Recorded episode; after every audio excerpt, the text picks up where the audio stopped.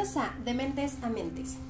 Como siempre, esperando que la audiencia se encuentre de lo mejor, el día de hoy traemos un tema que muchas veces no es tocado o no se habla de ello. Muchas veces hemos escuchado hablar del duelo desde una muerte, desde la pérdida significativa eh, de un ser querido, pero ¿cuál sería una de las experiencias más dolorosas para el hombre? Para muchos autores, incluyendo Igor Caruso, es la separación definitiva de aquellos quienes se aman. Y para esto, nuestro capítulo del día de hoy tiene como título Rupturas amorosas. Dinos, Katy, ¿tú qué opinas de este tema? Pues, como tú dices, es un tema por el cual yo creo que la mayoría hemos atravesado y pues no es como muy tocado. Sí, siempre hablamos eh, del duelo ante la muerte, pero no del duelo ante la pérdida de una persona en una relación amorosa. Entonces, como menciona, sí es cierto, el duelo en la ruptura amorosa, pues es una de las experiencias, yo digo que es la segunda experiencia más dolorosa que aparte de la muerte. Sí, claro, y tomando en cuenta que existen diferentes tipos de duelos y que las personas no lo experimentan siempre de la misma manera, ¿verdad? Pero tomemos en cuenta que muchas veces es como el, el duelo que consideramos como más doloroso o el más complicado, siempre es la muerte y tomemos en cuenta que así como se, se ve que hay diferentes tipos de duelo, dentro de esto las rupturas amorosas es muy importante, porque incluso se podría considerar que pareciera algo inmaduro o algo que se debe que debe ser resuelto, ¿no? Como o sea, estás, este, no sé, llorando o estás en el sufrimiento del duelo por una ruptura amorosa y existen distintos comentarios como, ya va a pasar, pueden llegar otras personas, alguien mejor en tu vida. Échale ganas. échale ganas. Y distintos comentarios, ¿no? Y cuando estamos como frente a un duelo por eh, una pérdida eh, como muerte, es como, no existen palabras para, para decirte que lo siento o demás, ¿no? Pero siempre ante una pérdida en cuestión de ruptura amorosa es como todo pasa por algo, no te preocupes, ya lo vas a olvidar, ya va a pasar. Ni te convenía además, ¿no? Ajá, no, la persona para ti. Claro, y se considera y se considera inmaduro el hecho de que estés sufriendo o de que estés como llorando por esta persona y entonces es como lo tienes que resolver y no necesariamente es de esta forma. En primer lugar, pues, ¿qué perdemos? Perdemos ilusiones, perdemos planes a futuro que se tenían con esa persona, la idealización que se tenía este, de la persona en esta primera parte del, del enamoramiento, ¿no? También pues perdemos metas o actividades que solíamos hacer muy frecuente con pues esta pareja que se perdió. Todo esto es como que un impacto significativo a nivel psíquico, emocional y y demás. Demás. Sí, y con eso que acabas de decir, me, me llevas a este punto en donde cuando estamos frente a una ruptura amorosa, sabemos que perdimos, bueno, más bien a quién perdimos, ¿no? Es como eh, terminé con Panchito y sé que con Panchito hacía esto y esto y esto, o terminé con Juanita y Juanita era todo para mí y sabemos la persona a la que perdimos, tiene nombre, tiene personalidad, tiene eh, identidad, tiene todo, ¿no? Sabemos de esa persona y que es, fue a la que perdí. Pero viene esta pregunta, ok, ya sabes a quién perdiste, pero ¿sabes qué perdiste realmente? Y es uno de los puntos importantes en sesiones con, con las personas que se enfrentan ante una ruptura amorosa, porque justo es esto, vienen con este fin de, de resolverlo, de ayúdame a superarlo, o, o ya quiero este, que no, que no, este no sé, tal vez que yo no vuelva, que ya no vuelva a sentir lo mismo o este pensar en esa persona, exacto. Y entonces es como, ayúdame a eso. Y, y vienen las sesiones de esta forma y es en donde se les enseña que el sufrimiento o el dolor ante esta pérdida va a existir, no se puede evitar, que no es como, ah, vienes y te arreglo una licuadora o vienes y te arreglo una lavadora, porque no se puede, entonces no es como, ten estas pastillas y se te va a olvidar esta persona. Y porque empiezas a identificar que, ok, en sesiones es, ya sabes a quién perdiste, ya sabes que fue Juanito, Panchito, Pedrito y demás.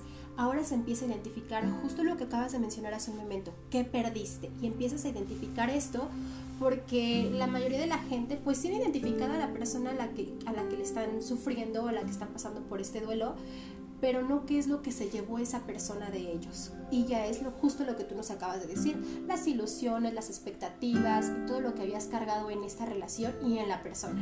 Además considero que para hacer como una comparación se podría eh, mencionar lo que es el enamoramiento, toda esta fase de idealización de la persona, de que piensas que es lo mejor que te pudo pasar en el mundo y que jamás en la vida vas a encontrar a alguien igual.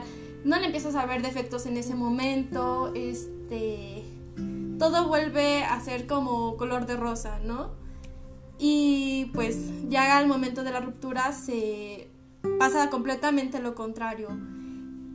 Odias a esa persona, no precisamente de que la odies, sino odias el sentimiento que te dejó, el dolor que, que pasaste en ese momento, lo que te está haciendo sentir, este, pues ya comienza lo contrario, la decir, no, la Sí, la desilusión. La desilusión, exactamente, la desilusión empieza como a surgir en todo este entorno, ¿no? Aquí me llegó completamente eh, a la mente la imagen de la película de 500, 500 días con ella, en este momento en donde Tom idealiza a Summer y piensa que es lo mejor, y ya el momento de que pues esa relación que no fue precisamente amorosa, fue como de amistad, termina, ¿no? Entonces este este, de esta desestructuración psíquica que comienza a surgir a partir de pues toda la idealización que ponemos en una persona.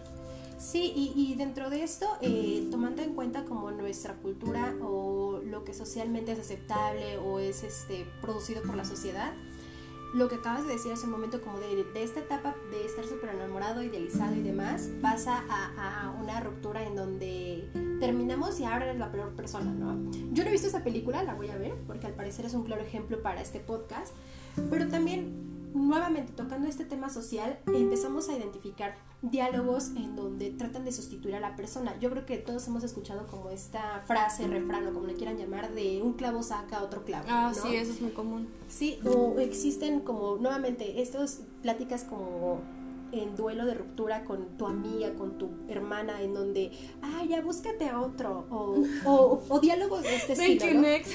Exacto, el siguiente. Entonces, existen ese tipo de diálogos en donde, una, no se permite el duelo, y dos, no están tomando en cuenta que, las personas no se sustituyen.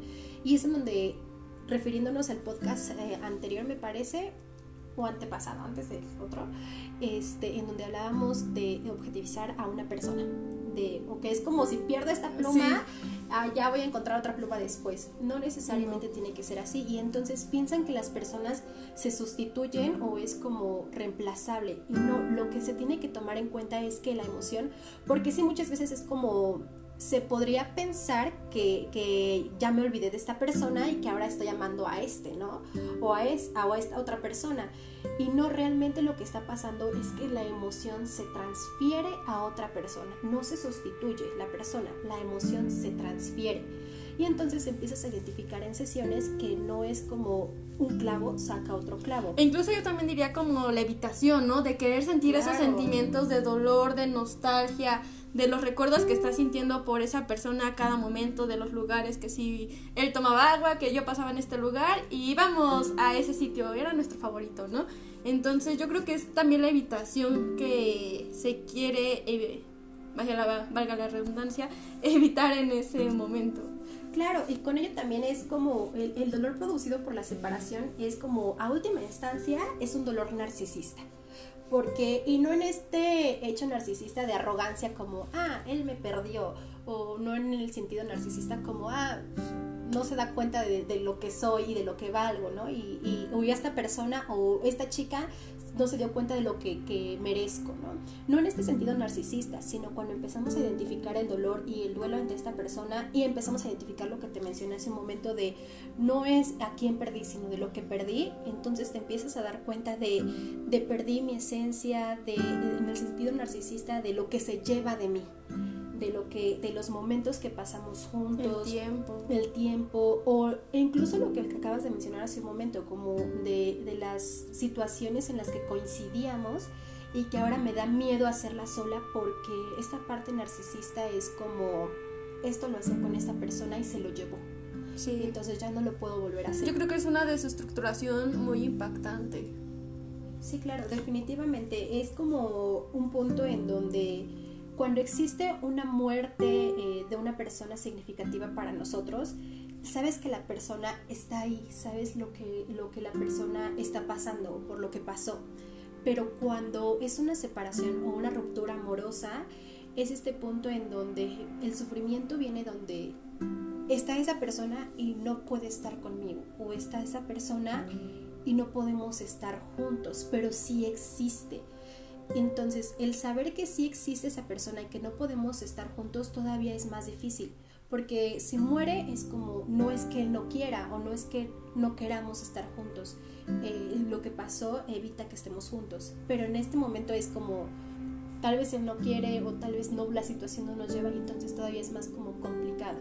Además, ¿qué factores influyen en el proceso de cada duelo? Pues yo creo que también es, una de ellas es la experiencia que hayamos tenido con esa persona, ¿no?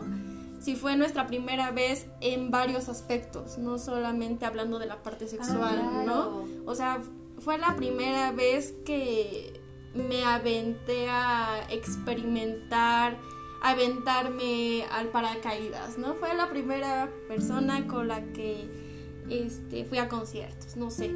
Este, todas estas experiencias que tenemos sobre ellos, también en la etapa del amor en que haya finalizado la ruptura, ¿no? Claro. Este, cuánto tiempo llevábamos ya compartiendo juntos, meses, un año, siete años.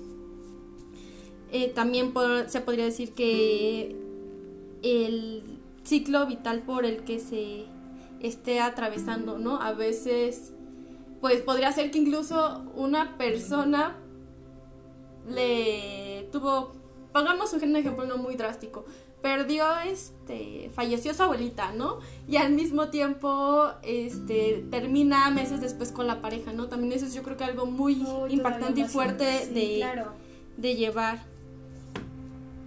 Claro, definitivamente es como una situación complicada. Y ahora, tomando en cuenta también la parte social en donde muchas veces se toma en cuenta solamente la parte física.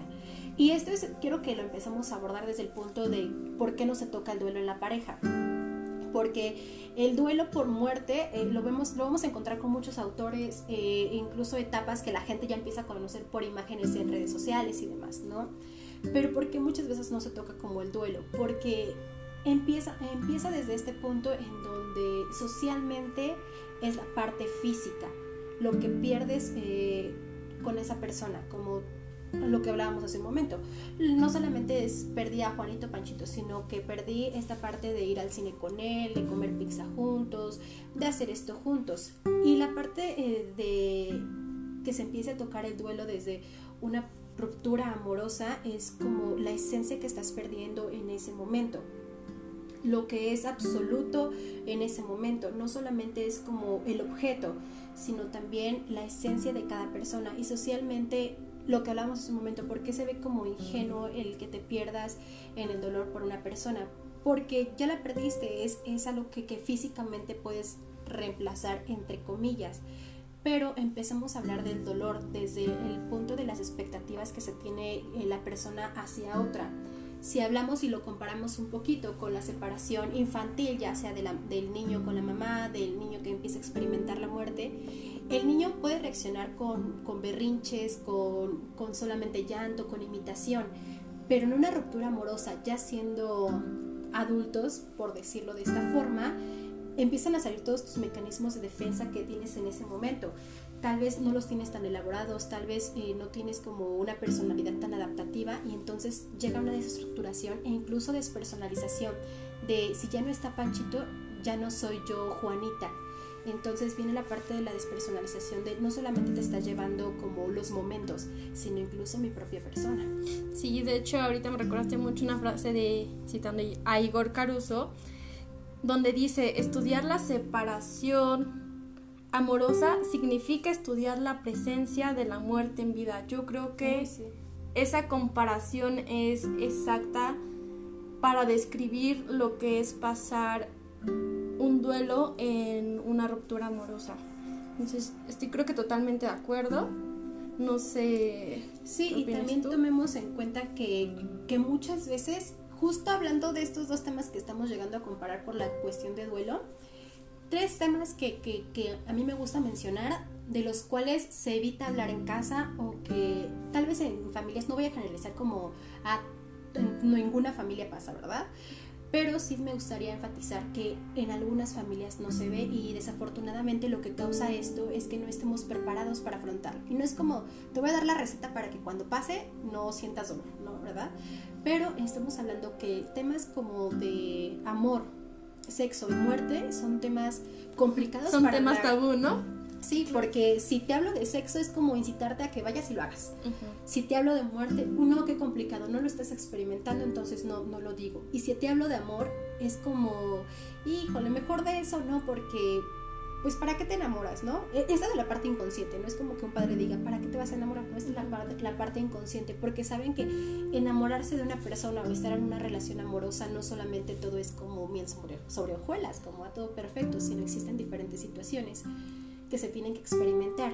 Y entonces, justo con esta comparación, tocamos el amor y, muerte, que son temas que muchas veces no se hablan, que no nos preparan, que no es como vas a pasar por, esto, por esto, eh, esta situación, va a ser difícil. Y también no nos acostumbran al dolor, o más que acostumbrarse, no lo normalizan porque está mal, porque se siente feo. Y sí se siente feo, pero tenemos que tomar en cuenta que es una parte de nuestras emociones y es una parte de afrontamiento. Recuerden, es como cómo conocemos el día, porque existe la noche, cómo conocemos eh, la felicidad, porque existe la tristeza, cómo conocemos el dolor si no lo hemos experimentado. Entonces muchas veces se trata de no hablar de sufrimiento porque no quiero que, que, que, lo pases. Además socialmente se tiene visto como eres débil, ¿no? O sea, y más si eres hombre, yo creo. Si lloras, este, por Juanita te dejó y duraste cinco años con ella, ay, pues ve, vamos al antro y ahorita te ligas a otra, ¿no? O sea, minimizamos mucho el dolor de las personas precisamente porque no estamos acostumbrados y como mencionas, no lo hemos normalizado en nuestra vida como parte de nuestros sentimientos.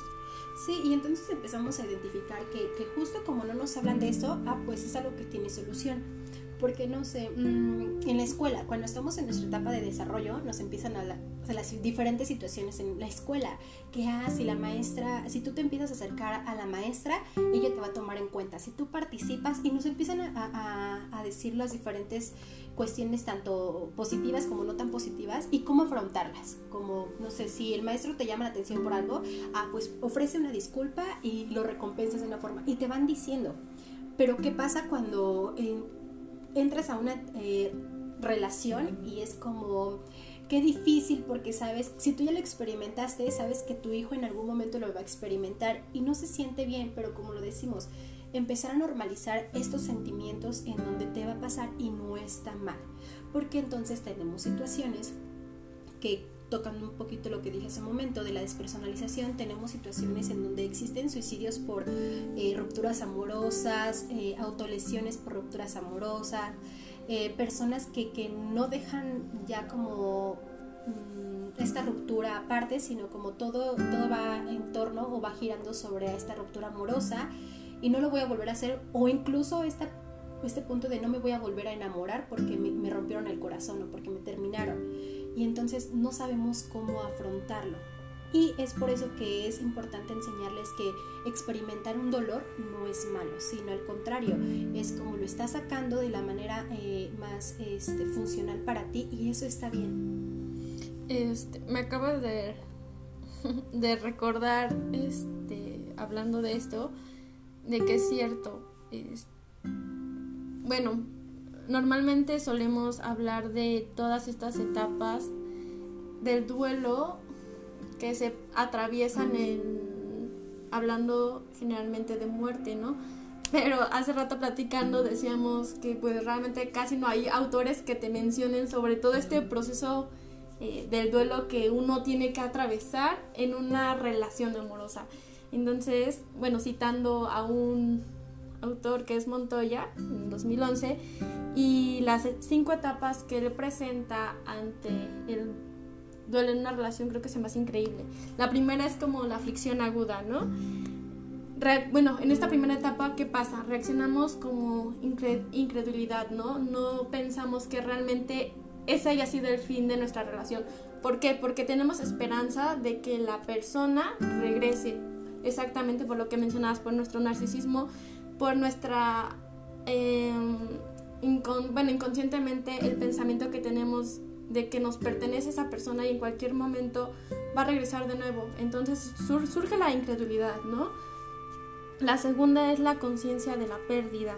Mm, bueno, cuando ya se realmente se retoma la vida cotidiana, que es como todo este rol que llevamos, este, cuando si antes... Como, cuando esa esperanza se termina, ¿no? Ajá, o sea, ya como que te toca vivirlo en persona, ¿no? Porque antes era de, ay, los fines me toca ir con Panchito, los sábados tengo que ir con Juanita, ¿no? O sea, ya tienes como que todo este el rol de tu semana y que era lo que tenías que hacer incluyendo a esa persona. Ya cuando entras como en esa rutina de nuevo, ya es cuando surge el impacto, ¿no? De ahora qué voy a hacer, me voy a quedar en mi casa sola, no voy a salir. Incluso hay situaciones en las que cuando todavía no se, no se hace consciente que ya no está esa persona, como que todavía planeas tu día con esa persona. me va a llamar ahorita. Ajá.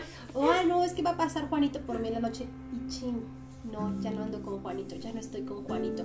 ¿no? Y es como esta ruptura o esta eh, parte de la conciencia en donde empiezas a ser como consciente el que ya no está esa persona contigo, el que ya no va a pasar por ti, el que ya no vas a salir al cine con esa persona. No. La tercera sería la conservación del aislamiento. Aquí es donde totalmente, pues se, podríamos, se podría decir que surge como una pequeña depresión en donde nos toca vivirla, sentirnos tristes, extrañar a esa persona, que los recuerdos nos pasen en la mente una y otra vez, esta, esta etapa donde nos ponemos a pensar qué hubiéramos hecho, ¿no? Para que tal vez la relación hubiera terminado, en que me equivoqué, yo tuve la culpa, no tuve la culpa. Entonces yo creo que esta etapa es donde pues tenemos el mayor impacto de todas estas sensaciones y emociones que nos hace atravesar este, pues la pérdida de una relación amorosa. La cuatro sería la cicatrización, que ya pues poco a poco en esta etapa nos damos cuenta de los sentimientos que empezamos, que empiezan a surgir y que son propios, ¿no? Que está bien sentirme triste, que está bien llorar por las noches, que está bien extrañar a esa persona porque sé que fue algo muy importante en mi vida. Entonces ya aquí como que empezamos a aceptarlo completamente de que tal vez que ya no se va a poder estar con fulanito con fulanita y que ya no vamos a compartir nuestros días y que ya no vamos a compartir, a compartir nuestra vida, que las metas que teníamos y las ilusiones que hice de esta persona pues ya no están, desaparecieron. Claro, y, quiero que tomemos en cuenta que cada una de estas etapas no tienen que ser como precisamente de esta forma, como un checklist de ya pasé por esa etapa, ya pasé, porque entonces llegamos a caer que si ahorita estoy escuchando este podcast y digo, ah, no, pues entonces el duelo es normal en la separación, y empiezo a escuchar esto, ah, pero voy a ver en qué estoy atravesando. No necesariamente tiene que ser así, no necesariamente tiene que ser un checklist de esto está pasando, porque entonces llegamos al mismo punto, a pesar de que digas, ah, estoy atravesando mi duelo, no, pero llegamos a este mismo punto de que lo quieres resolver a tiempo, de que lo quieres, este, de que ya no lo quieres sentir, de que lo quieres evitar, como lo decías hace un momento. Entonces, no nos guiemos precisamente eh, que va a pasar de esta forma. Pasan esas etapas, pero no en un listado específicamente. La quinta etapa sería este, la, la renovación, perdón, que es aquí donde se hace toda la reestructuración de nuestra vida, ¿no? A ver, volvemos este, a hacer otra vez un rol, pero de acuerdo a nuestras necesidades, al tiempo que tenemos, ya sin esta persona. Entonces, pues ya la, completamente nos reestructuramos, ¿no? Pero como dices, Marinen, es cierto, las etapas del duelo, en este caso, y yo creo que en todo tipo de duelo, este, nunca se van a presentar de, ah, primero, la negación. No, pues ya, ya, ya, ya la pasé, ¿no? Ya no, aceptando. Exactamente, porque cada persona, yo siempre he dicho, es un mundo, ¿no? Cada persona piensa distinto y por lo tanto cada persona tiene un determinado tiempo para pasar por todo este proceso, ¿no? Hay personas que se tardan menos, hay personas que se tardan más, ya depende de cada, de cada uno. Y tomando en cuenta este último punto del que acabas de hablar o esta última etapa, recordemos que lo que hablábamos hace un momento de sesiones es como quiero llegar y que me solucionen o quiero llegar y que me digan va a pasar pronto o haz esto para que lo olvides, ¿no? O para que se solucione. Y tomemos en cuenta esta última etapa en donde en sesiones, ¿por qué se empieza a hablar de amor propio? No es justamente nada más para que te ames y ya no ames a otra persona o para que te ames y, entonces vayas por la vida diciendo, ah, este no me va a funcionar, este sí me va a funcionar y demás. No, se empieza a hablar de amor propio porque justo empiezas a, a identificar qué cosas sí puedes hacer por sí solo o por sí sola y no necesariamente tienes que tener a Panchito o a Juanito junto a ti. Se empieza de, hablar eh, amor propio porque entonces empiezas a identificar lo que quieres con una pareja, lo que quieres en una relación y entonces ahí sí es como, ok, quiero esto y no es como voy por la vida preguntándole, ah, este, tú tienes esto, no, y en donde empiezas a identificar, quiero esto en una relación de pareja, tal vez Panchito, mi próxima pareja, no lo tiene, pero puedo compensarlo o lo compensa haciendo de esta forma, y empiezas a identificar qué te funciona, tiene una relación, qué sí puede ser compensado, qué, qué, este, qué sí te gustaría que realmente esa persona tuviera para estar de manera equilibrada contigo, contigo. Exactamente, yo creo que eso que mencionas es muy importante porque es un aprendizaje que nos va generando, ¿no?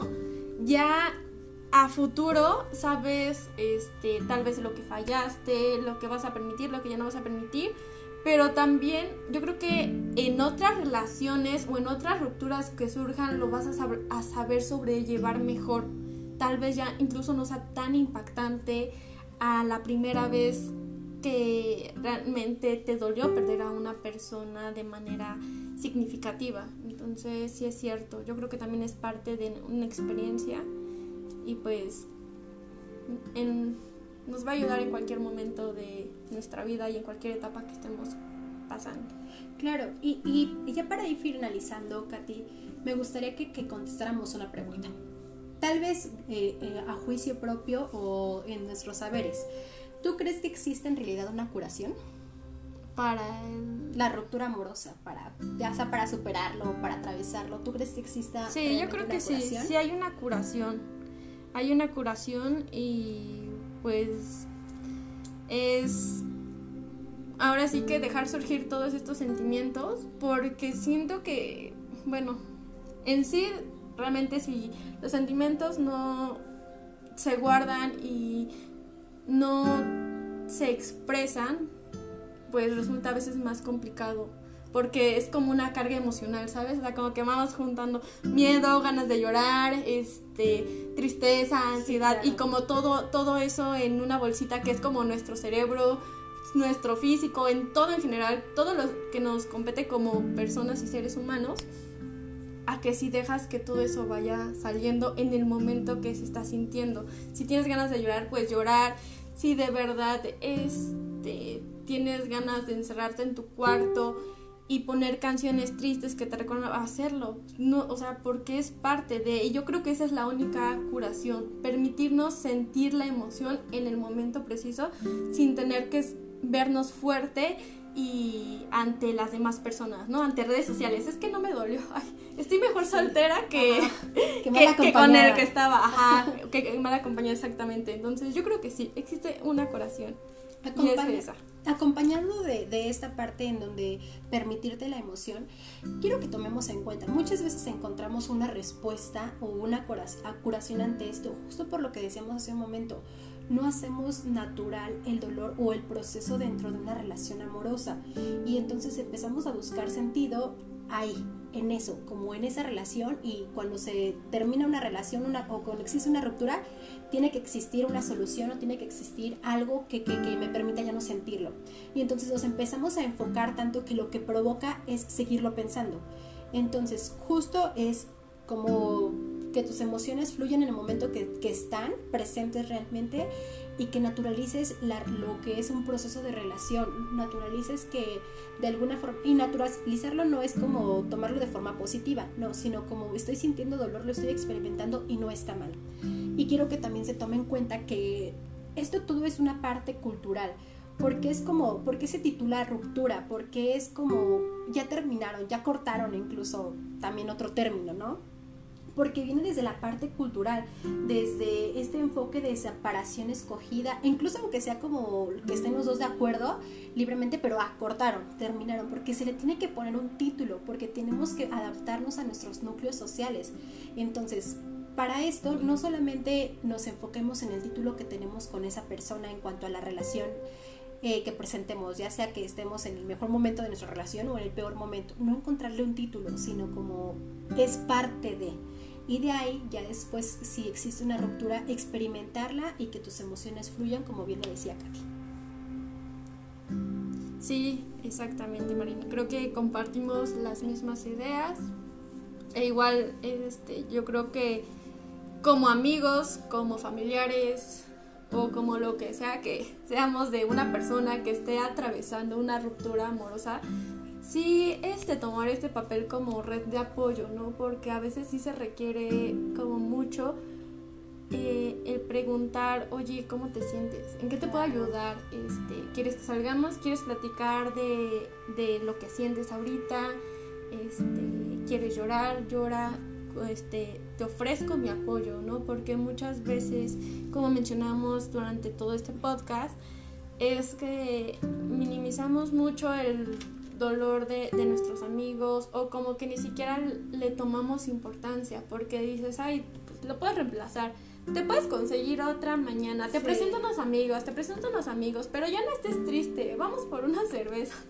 Entonces, pues no, realmente lo que quieres en ese momento es como sentirte apoyado por alguien este, y ver que realmente a alguien le interesas, ¿no? Porque yo creo que es muy complicado atravesar por esto cuando no se tiene a nadie. Definitivamente. en todo proceso de verdad, como que nos está afectando, sea un rompimiento de pareja, este, la pérdida de una persona que falleció, cualquier cosa, pues sí como que sentir el dolor propio sin tener un apoyo, una red de apoyo, pues se vuelve más complicado. Sí. Sí, y recuerden que, que parte de, cuando nos encontramos en una situación complicada, la mejor solución del momento, si no sabemos cómo afrontarlo, es acudir a terapia. Entonces, si bien nos, nos podrían decir, ok, ya me estás hablando de esto, pero ¿qué hago? Si no te sientes como de manera tan adaptativa, porque recuerden, el duelo, o sea, sí modifica, pero si no estás adaptado a, tu entorno social común, entonces empieza a buscar apoyo en sesiones terapéuticas. Y hacer énfasis en que no tiene absolutamente nada de malo buscar ayuda en un profesional, al contrario, yo creo que va a ser como de mucha ayuda y pues va a ser como una, un acompañante en todo este proceso, ¿no? Porque sí, siempre tenemos muy estigmatizado esto de que el, el terapeuta el psicólogo es para las personas que están locas, enfermas mentales, ¿no? Cuando pues no, no es así. O cuando, por ejemplo, cuando estás en una ruptura amorosa, ve al psicólogo porque estás sufriendo mucho. Y no porque, no, el, sufrimiento no necesariamente tiene que ser mucho o forzoso para que acudas a terapia. Si solamente estás experimentando una ruptura amorosa y tal vez no la estés pasando de manera tan desagradable, pero aún así es una gran ayuda como afrontarlo junto a un terapeuta. Y bueno, les agradecemos que hayan estado con nosotros y que nos hayan escuchado una ocasión más. Esto fue de Mentes a Mentes y no olviden seguirnos en nuestras redes sociales, nos encuentran en Facebook, Instagram como Asociación Psicológica Integral y también no olviden pues enviarnos sus dudas, comentarios y si les gustaría que habláramos de un tema en específico, nos lo hicieran saber por medio de esas redes. Esto fue De Mentes a Mentes.